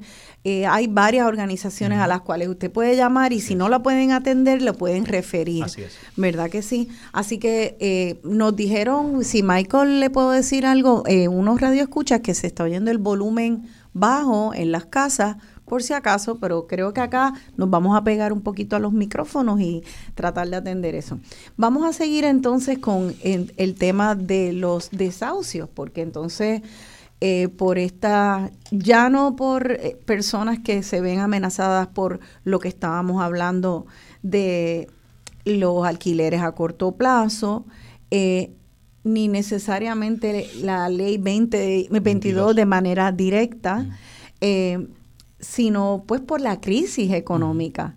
Una crisis económica que incluso de manera eh, también bastante directa se ve afectada por esta, este proceso de gentrificación porque tal vez no, no te vienen a quitar tu casa, pero todo alrededor está en una inflación que, que mete miedo un cartón de un cartón de huevos comprarlo hoy en día. ¿verdad? Así que, bueno, vamos a pasar entonces a aquellas personas que habían comprado sus casas y de repente se ven con la triste realidad de que pueden perderla. Yo quisiera empezar, Manolo, por hablar de eh, cuáles son los, los indicios, primero, que le digas a las personas qué cosas pueden llevar allá a encontrarte en un proceso, un proceso de ejecución de hipoteca, que si hay algo antes de entrar ahí, unos síntomas, mira, ya yo estoy viendo que me está pasando esto, ya hay un riesgo, ¿cómo atiendo ese riesgo? Sí, eh, la práctica se ve eh, mayormente luego del paso del huracán María, eh, 300 mil personas se quedaron sin empleo inmediato. Pues una de las razones primordiales es la pérdida del empleo. Otra, eh, para entrar en atrasos, ¿verdad? En el pago hipotecario. Otra de las razones puede ser alguna enfermedad donde se incurren en gastos extraordinarios que no estaban contemplados en el curso ordinario de la vida y pues tienen que utilizar sus recursos para atender esa prioridad y eso eh, ocurre con bastante frecuencia, enfermedades catastróficas que las personas tienen que atender. Ya una vez usted entra en un impago eh, en un mes, pues ya es un síntoma, ¿verdad?, de que algo está pasando, ya sea porque perdió el empleo o esa situación de enfermedad o cualquier otra eh, análoga que usted pueda entender. Eh, ¿Qué significa el no pagar un mes? No significa que ya vas a perder la casa o que te van a desahuciar o a ejecutar la propiedad. Tenemos los casos donde la gente llaman preocupados porque piensan que ya tienen que irse de su propiedad porque no han pagado un mes y no es así. Eh, hay unos procesos y unas regulaciones federales que regulan eh, estas eh, situaciones en la banca, porque está regulado por la legislación federal. Entonces hay unos términos donde el banco debe ir notificando los atrasos al, al, deudor del préstamo hipotecario y se dan unos pasos. Entonces a, esos efectos, así a grandes rasgos, el banco tiene hasta 120 días que usted está en demora. Eh, son cuatro meses para entonces iniciar un procedimiento judicial. Dentro de esos 120 días, eh, usted puede eh, iniciar un procedimiento de mitigación de pérdidas, que no es otra cosa que ir a donde el banco a hacer una solicitud de mitigación de pérdidas, explicando su situación particular y solicitando una orientación y el banco está obligado a proveerla por ley, donde usted le solicita orientación de cuáles son las alternativas que usted tiene para eh, mitigar esa pérdida, retener su propiedad y no verse afectado por esto. Ellos están obligados a negociar, o sea, si tal vez yo estoy en una situación de vida donde de una renta de 800 dólares puedo pagar una, una porción y puedo pagar 400. ¿Ellos están obligados a aceptar lo que yo eh, abono o, o no? Cuando hablamos de ejecución de hipoteca, sí. el banco está obligado a orientar, no necesariamente a aceptar eh, la oferta de la oferta que haga el, el verdad el, el, el deudor hipotecario. No obstante, eh, pues si hay una, hay lo que le llaman el efecto cascada, donde ellos le tienen que decir, mira, pues usted me debe 10 mil dólares en atraso, puede ponerlo al día o puede abonar a esa deuda y el resto que queda pendiente hacerle un plan de pago para entonces empezar a, pagar la hipoteca corriente y, sobre eso hacer un plan de pago. Lo otro que puedes eh, cualificar una modificación de hipoteca. Eh, finalmente la dación en pago o un short sale que hay alternativas. Esas alternativas el banco se las tiene que brindar, pero para eso usted tiene que hacer la solicitud directo al banco. Ya. Antes de que inicie el proceso judicial. O sea que lo importante es que usted no tiene que volverse una experta en las leyes hipotecarias, es que busque orientación y que ahora mismo entienda que hay varios, varias figuras legales que, que una abogada o abogado va a poder explorar con usted si usted está teniendo, eh, estás, eh, ya está en este proceso de impago dentro de esos cuatro meses para empezar una negociación. ¿cuán, ¿cuán exitosa tú sientes que has podido ser como representante de los deudores hipotecarios? Eh, ¿Cuánto espacio tú tienes y cuán efectivas son estas intervenciones? Depende, yo sé que esto no es una fórmula, pero... Sí, pero la experiencia de nosotros ha sido bien buena. Hemos ayudado a, muchas personas y la gente se sorprendería en realidad de la cantidad de personas que se han beneficiado de, ¿verdad? de los servicios que proveemos. Qué bien, qué eh, bueno. Porque eh, no es lo mismo, ¿verdad? Estar orientado eh, la mayoría de los casos la, la intención es retener la propiedad. Sí. Y si la persona logra comparar tiempo y recuperarse, ¿verdad? Económicamente, porque ya se ha perdido un empleo y luego ya empezó a trabajar de nuevo, pues la experiencia nos dice que sí, que puede, que puede lograr ese objetivo. Pero eh, para eso, pues, eh, mm. es importante estar con una representación legal. Claro. Pero ciertamente sí, hemos, eh, yo me he sorprendido de, de las muchas personas que hemos ayudado. Y cuando usted, cuando dices ayuda, eh, la gente se preocupa cuánto van a salir los, los honorarios de abogado, eh, cuán caro es buscar representación legal. Pues sí, eh, ciertamente si busca representación legal privada le va a costar. ¿Qué sucede? Cuando una persona ya está en atraso en, en, en una hipoteca, pues porque perdió su empleo, ciertamente no tiene los recursos. Para eso, pues se creó un programa de prevención de ejecuciones hipotecarias a través de la Fundación Acceso a la Justicia, donde eh, hay unas eh, tablas por ingresos y eh, los valores de las propiedades que no dan cierta, cierta cuantía, pues la persona cualifica para los servicios legales gratuitos de orientación y representación legal. hay un sinnúmero de organizaciones que dan ese servicio, entre ellas pues las clínicas de las universidades eh, de Derecho, la UPR, la Intel, está la Pontificia, está eh, también el Pro Bono del Colegio de Abogados, One Stop Career y estamos nosotros, Servicios Legales Comunitarios. Si se me escapa alguna otra, pero están esas, eh, ¿verdad? Y ayuda legal también que da mucha información. Tiene su plataforma de internet donde hay un recurso excelente eh, de información. O sea que tú, tú, perteneces a servicios legales comunitarios. Servicios legales comunitarios, sí. Eh, llevamos ya desde el 2017 con este proyecto de ejecuciones de hipoteca y representando ¿verdad? a los deudores. Luego nos das el número. Claro que Ajá, ok. Ahorita le vamos a, dar una, unos cuantos números y, nombres.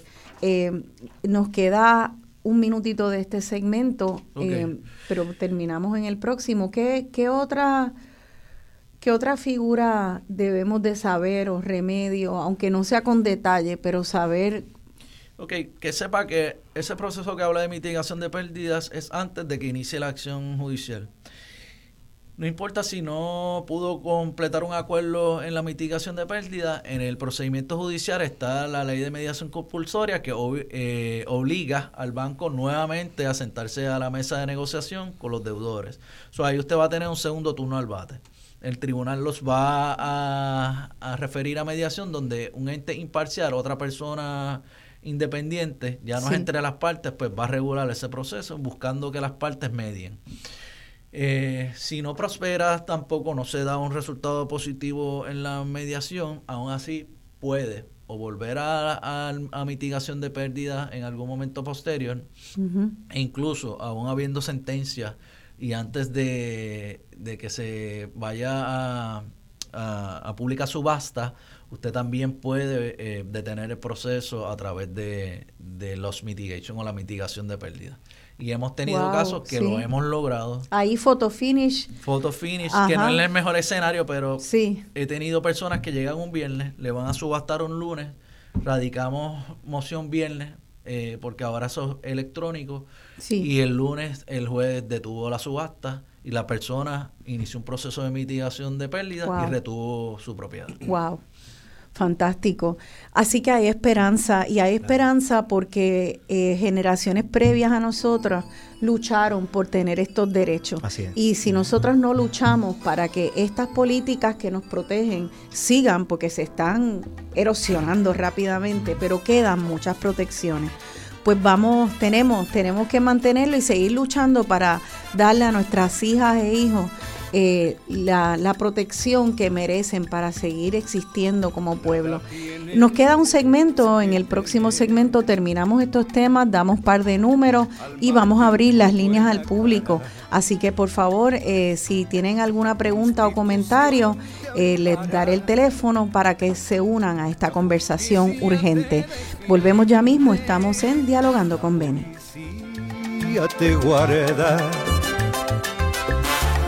el sindicato te apoya, el sistema te respalda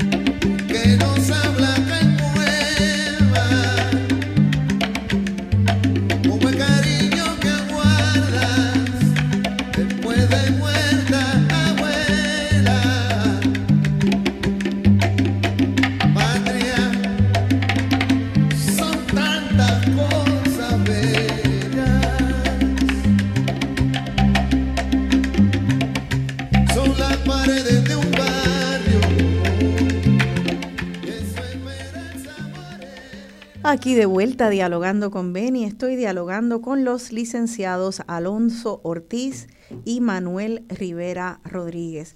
Eh, este último es abogado en servicios legales comunitarios. Esa canción Patria de Rubén Blades la puse porque estamos hablando de la fibra de nuestra patria, la más medular, es la casa, es la calle, es el barrio, es la vecindad, es el primer contacto con lo que es nuestra patria. Y si decimos amar la patria, tenemos, tenemos que ser activos en apoyar lo que es la zapata de nuestra casa, que es literalmente nuestra casa. Y acá hemos hecho pues una evaluación de las causas, una evaluación de cuál es el curso para cambiar la política pública y ahora cómo atender si de hecho eh, llegaron a tocar a nuestra puerta, nos pasaron tal vez un papelito por debajo de la puerta de que nos tenemos que ir como inquilinos o ya vemos que estamos en retraso. Eh, creo que eh, vamos a abrir las líneas al público. voy a dar el número en lo que la gente anota el teléfono pues quiero eh, que, Manolo, que tú termines con el tema de los recursos legales y luego dar par de números eh, para que puedan buscar ayuda. 787 aquí en Radio Isla, el teléfono es 787-292-1703. 292-1703. Si tiene cualquier pregunta, si quiere compartir alguna experiencia, eh, llámenos por acá. Bueno, eh, estábamos hablando entonces de que aún hasta la última hora hay, hay esperanza, pero si no la hubiera, primero vamos a hablar de que no es bueno esperar a última hora, si puedes evitarlo, ¿verdad? Hay personas que tal vez tienen situaciones catastróficas en su vida que, que se ven en esa en ese momento y todavía hay esperanza, si, aún siendo el último momento, ¿no? Sí. Eh, yo lo, que, lo, primero que hago cuando entrevisto a algún participante es eh, preguntarle cuál es su intención. Si es retener la propiedad. Eh, y para eso pues hay que hacer un análisis de esa viabilidad. Si tiene los ingresos para una modificación, pero eso es bien importante. Si es su deseo retener. Claro. Si reconoce que realmente pues no va más, por decirlo de esa manera eh, que ha aceptado, ¿verdad?, que su situación pues ya no es la mejor y las condiciones para las cuales había adquirido esta propiedad pues no va a continuar o no es su interés retener. Hay, veces que hay que hablarle claro al participante o ellos mismos lo traen y dicen, esto es un lo veo como un negocio, ya no es negocio para mí. Y si aceptan esa realidad, pues eh, también se les pregunta o si desean disponer, que es otra alternativa que pueden vender o un short sale. En, en, la medida de que no desee retener, pues lo, lo uh, que buscamos es que sea una salida ordenada del proceso. Y como ya hay un abogado o un, o un abogado o representante legal en el proceso, pues puede eh, detenerlo y hacer que esto sea viable de esa forma. Y así pues que no tenga que salir de inmediato, sino que irle avisando según el proceso se vaya completando y ya una vez eh, pues llegue el proceso final de desalojo, pues la persona ya básicamente está fuera de su propiedad sin ninguna consecuencia. Y eso es enorme, eso es enorme, el poder hacerlo ordenado, en poder comprar tiempo, tú, tú sabes, te da un plan de acción para no quedarte en la calle y saber a dónde ir. Y también eh, siento que en, un, en el caso de un Puerto Rico con rentas tan altas, tú quedarte sin tu propiedad para salir a un mercado de rentas donde hace dos años en un apartamento costaba 700 y ahora cuesta dos mil y pico, eh, es un riesgo bien grande. Así que por favor, en la medida que usted pueda retener esa casa para congelar esa, ese pago de hipoteca, en, esa cantidad, pues es bien importante desde que ve que tal vez pudiera tener un impago, rápido ir a buscar orientación, ¿verdad que sí, Manolo? Claro que sí, sí, les recomendamos eso y que no, que se defiendan. Hay ocasiones que los procesos son injustos, eh, se dan constantemente que las personas pues están pagándole al banco y por alguna razón detienen la aceptación de los pagos. Hemos visto transferencias de los pagarés a instituciones extranjeras que entonces eso complica más la situación porque esas ah, oficinas no están en Puerto Rico, ahora tú tienes que comunicarte con un eh, dueño hipotecario, entre comillas, que sus oficinas están en Filadelfia, Nueva York o la Florida, eso se da también con mucha frecuencia. Y eso a estas personas de avanzada se le imposibilita la comunicación porque no tienen los recursos electrónicos para hacerlo de forma adecuada. Sí. hay unas prácticas también que nosotros estamos pendientes hmm. eh, que no ocurran para levantarlas como defensa y ayudar a las personas en, estos procesos. Sí, sí. es importante no quedarse de brazos cruzados y estar atento a, a cierto tipo de prácticas que no son las correctas en ley y para eso pues nosotros estamos eh, bien atentos.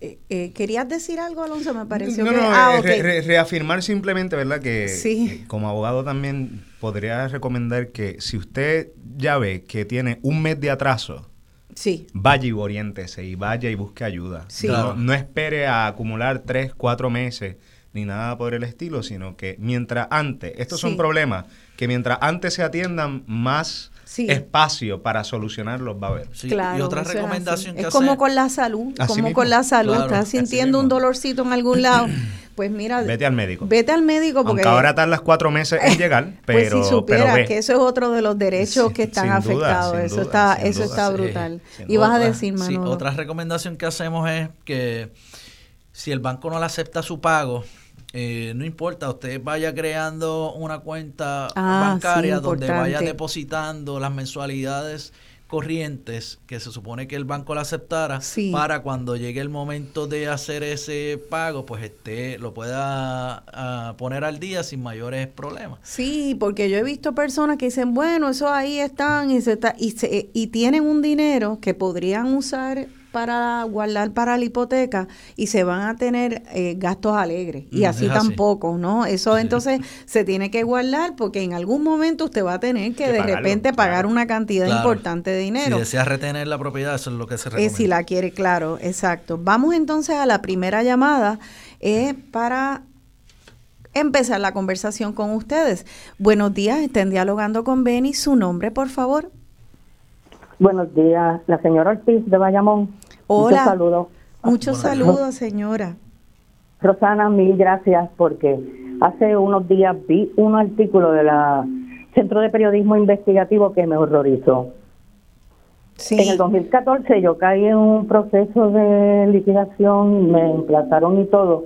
Quiero alertar que la oficina de ayuda a los, este, las personas de edad avanzada no me pudo ayudar porque mi hija vive conmigo.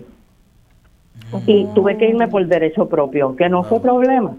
Oh, El mismo día, exactamente, que hubiera ya caído la ejecución de mi hogar, por la mañana estaba firmando con la empresa donde trabajo ahora y todo se solucionó.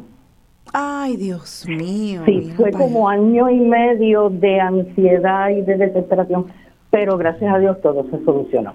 Pero es ese artículo de el Centro de Periodismo Investigativo, donde si hay una residencia, aunque esté habitada, que no está bonita, que le falta pintura, que sea declarada estorbo público, si la persona que habita esa residencia no se entera, puede de momento recibir una notificación de que es estorbo público, de que tiene que abandonarla y que entra en el proceso de eh, en el proceso legal. Si no se entera a tiempo, creo que a los 20, 30 días.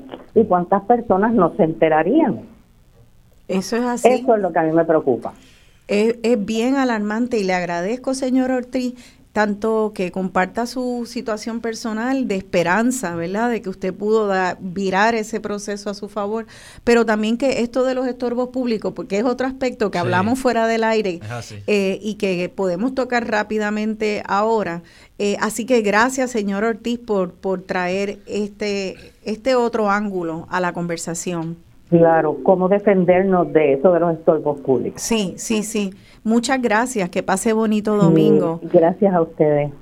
Eh, vamos a hablar de eso rapidito de los estorbos públicos, porque ustedes estaban explicándome antes de recibir la próxima llamada. Sí, claro. el, asunto de los, el asunto de los estorbos públicos eh, tiene todo que ver con ciertas denuncias importantes que hizo, en este caso, la senadora María de Lourdes Santiago eh, y también sobre las investigaciones que ha llevado a cabo el Centro de Periodismo Investigativo, sobre todo Damari Suárez, que sabemos que es una de las periodistas que mantiene acá un espacio de Radio Isla, eh, que ha hecho un, trabajo extraordinario de investigación en ese sentido, como siempre. Eh, el problema que tenemos es que precisamente el proceso de establecer qué es un estorbo público y cómo se manejan esos estorbos públicos en muchos municipios se ha privatizado. Y al privatizarlo, eso ha provocado que haya una escasez de información sobre el proceso que están llevando a cabo. De hecho, eh, el municipio de Caguas, precisamente en, un reportaje del, Centro de Periodismo Investigativo, tuvo que cancelar un contrato de una de estas empresas precisamente porque le estaba robando dinero y ya le había malversado 1.4 millones de dólares que le hubiesen correspondido o que le correspondían al municipio de Cagua y esta empresa se los estaba tumbando, vamos a hablar claro. Uno de los problemas que se enfrenta es que, como muy bien decía la, la, radio escucha, eh, si tu casa está fea o no parece que hay mucho movimiento, muchas de estas empresas inician un proceso eh, para desahuciarlo y para declararlo como estorbo público. Y la realidad es, y aquí el compañero puede hablar incluso más de eso, que uno tiene unos derechos, sobre todo cuando usted es eh, dueño de la propiedad o cuando usted lleva viviendo una cantidad de tiempo muy sustancial en la propiedad. Porque un problema que existe en Puerto Rico, y esto ya sería otro programa aparte, es el problema de la titularidad. En Puerto Rico hay el 53 el 53% de nuestra población tiene algún tipo de problema con su titularidad. Y en muchos casos sabemos que, como se han desarrollado comunidades en Puerto Rico, es que el abuelo compró la finca en 1938 diciendo yo te compro del palo de mango al peñón del indio todo lo que está entre medio es mío y te lo compré a 500 dólares. Y ojo, eso es un contrato de compraventa válido en Puerto Rico. Sí. Los acuerdos verbales son válidos. Y usted puede comprar una propiedad, en aquel momento sobre todo, de esa manera. El problema es luego probar la titularidad. Y enreda tanto que la persona pudiera... Vamos casi a la próxima llamada y eso es un, un tema heavy, pero lo querías decir Sí, rapidito. En cuanto a los estorbos públicos, evidentemente, eso se hace a través de un procedimiento de eh, expropiación, forzosa ante los tribunales. La persona tiene derecho a un debido proceso de ley. Claro. Eh, justa compensación y o a levantar sus defensas de que no es un estorbo público y, poder defenderse. Eso es una, una modalidad que estamos viendo gracias a las investigaciones que, han realizado. Sí. Y pues eh, es importante que los, los radioescuchas nos comuniquen eso para nosotros poder crear un frente y, y dar darle cara a esto. En cuanto a la titularidad, es mucha razón. Nosotros tuvimos un proyecto que terminó recientemente, donde hemos impactado sobre 150 familias en ayudarlas a, aunque sea ir eh, teniendo un documento conducente a obtener un título. Eso fue también gracias a la Fundación Acceso a la Justicia. Impactamos municipios como Guánica, que tiene un problema graso de titularidad, comunidades que viven en terrenos municipales que ya se está atendiendo y así hay un sinfín de comunidades en Puerto Rico o eh, casos hereditarios. En el mismo municipio de Guaynabo, en, el campo, han seguido construyendo eh, mm por señalando terrenos y hay un problema de título. O sea que esto ya estaba complicado y entonces ahora la vivienda en Puerto Rico siempre, ha sido, complicada. y ahora con todo lo que describimos, ley 20, Airbnb proliferando, la burocracia, eh, burocracia y crisis económica, bueno, pues tenemos que estar bien atentas y atentos porque eh, tenemos que poner de nuestra parte, ayudarnos, apoyarnos. Tenemos otra llamada, así que vamos a recibirla. Buenos días, están dialogando con Beni. Su nombre, por favor. Buenos días, mi nombre es Julio Rodríguez, desde, desde Bayamón. Hola, gracias por llamar, Julio. Un placer siempre y gracias a ti por el trabajo que haces. Gracias, Julio. Mira, este, te quería compartir dos cositas. La primera es, hay una organización que se llama, una sin fines de lucro, que se llama Centro para la conservación del hábitat, creo que la preside Luis Gallardo, el licenciado Luis Gallardo, este, que también ha hecho buenos trabajos con respecto al tema de, los estorbos públicos en los centros urbanos. Sí. Este, otra cosa que te quería compartir es una experiencia personal. Sí, por este, favor. Un tío mío falleció no hace mucho y él tenía un reverse, falleció con noventa y pico de años y tenía una hipoteca reverse él me pidió en su lecho de muerte que asumiera la hipoteca, este, porque él quería conservar el, el ambiente urbano y residencial en el área, porque ya están, están entrando mucha gente extranjera a comprar propiedades y a dividirlas, segregarlas y hacer apartamentos pequeñitos y hacer también el bien en el área y se está perdiendo ese ambiente. Entonces yo, para cumplir su voluntad, he tratado de conseguir este, la compodación que tiene la hipoteca de mi tío la hipoteca reverse y se me ha hecho imposible. He llamado, he llamado y tratado de comunicarme por toda la información que aparezca en los documentos de cobro y no logro, no responden. ¿Qué puedo hacer para conseguir esas personas y asumir entonces esa responsabilidad? Wow, tremenda, tremenda pregunta y qué bueno que trae el tema de los reverse, porque yo ayer haciendo, preparándome para el programa, eh, vi también un artículo de hace ya tres años de periodismo investigativo que, que eh, cuyo titular es que las hipotecas reverse en Puerto Rico fracasan el doble que en Estados Unidos. Pero si encima no hay ni transparencia y, y, Julio está teniendo problemas hasta sabiendo quién quién es el a quién pagarle a quién pagarle pues claro que va a fracasar te voy a contar un detalle sí. el día que dos días después de la muerte de mi tío apareció un grupo una pick con tres personas para abrir los candados de la casa de mi tío y de sacar todo lo que había dentro. Cuando yo voy a la casa, porque los vecinos me avisan, cuando yo voy a la casa a detener la obra, ellos se identifican como de la compañía que posee la casa, la hipoteca, y que venían a, hacer posesión de la casa tres días después, aún no estaba el certificado de defunción hecho. Sí. Dime tú, se supone que hay un procedimiento legal, que se supone que sea un fiscal el que venga y haga ese procedimiento, y también hay un término de tiempo que, que le conceden a la familia antes de hacer ese procedimiento con una serie de avisos, ¿no? Sin duda. Aquí hay algo completamente anormal, impropio y obviamente organizado, este, que yo creo que se debe de investigar porque se ve que es profundo. Esto ocurrió enseguida que murió mi, tío. Es bien.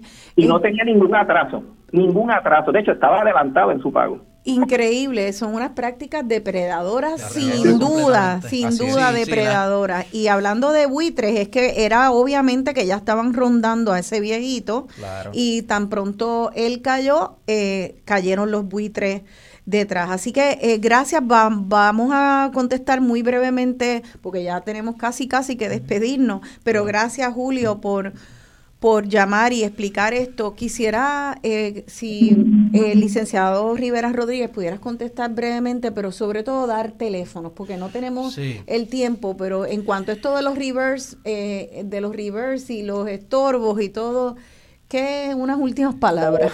Pues mira, ciertamente en este caso recomendamos que se comunique al 787-720-5454 a Servicios Legales Comunitarios para recibir la orientación eh, sobre eso o a cualquiera de estas eh, ¿verdad? entidades sin fines que brinda los servicios.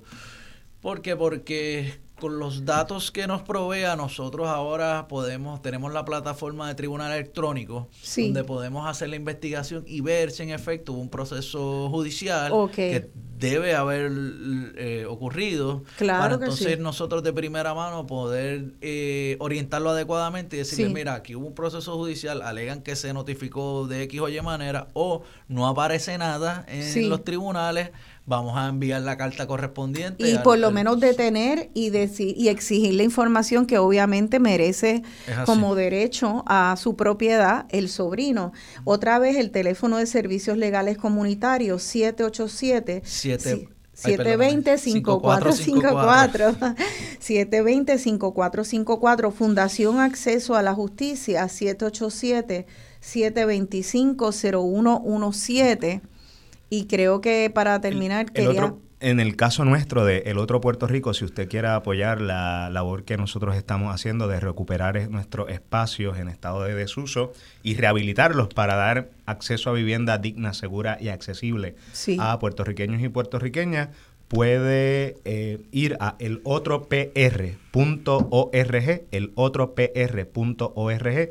Ahí puede donar la cantidad que usted entienda. es exenta en el sentido de que por ser una entidad sin fines de lucro, usted puede deducir cualquier aportación que haga desde un dólar en adelante eh, en su planilla sobre ingresos. Y si quiere más información sobre la entidad y cómo puede unirse comunitariamente, porque también parte de lo que estamos haciendo es ir a las comunidades a organizarla y ayudar a que a crear conciencia y, y, aprender mecanismos que podemos utilizar para formar un frente y un muro de contención contra el desplazamiento, puede escribirnos también a info arroba el otro. Info arroba el otro muy eh, bien. y ahí puede encontrar toda Excelente. Y eso es pues para unirnos a, la solución. Totalmente. ¿Verdad que sí? Bueno, pues gracias compañeros, licenciado Alonso Ortiz Menchaca, licenciado Manuel Rivera Rodríguez por gracias por la invitación. a mí esta mañana. Gracias, por la labor porque son ustedes patriotas. Nos vamos a despedir con esta canción de Rubén Blades de Patria y son las que los y las que defienden la patria, este, los que son verdaderos patriotas. Así que hagamos patria, defendamos nuestra existencia básica. Nuestro derecho a quedarnos. ¿Verdad? Derecho a quedarnos. Eh, gracias a ustedes. Será entonces hasta el próximo domingo. Se despide de ustedes su servidora, Rosana Cerezo.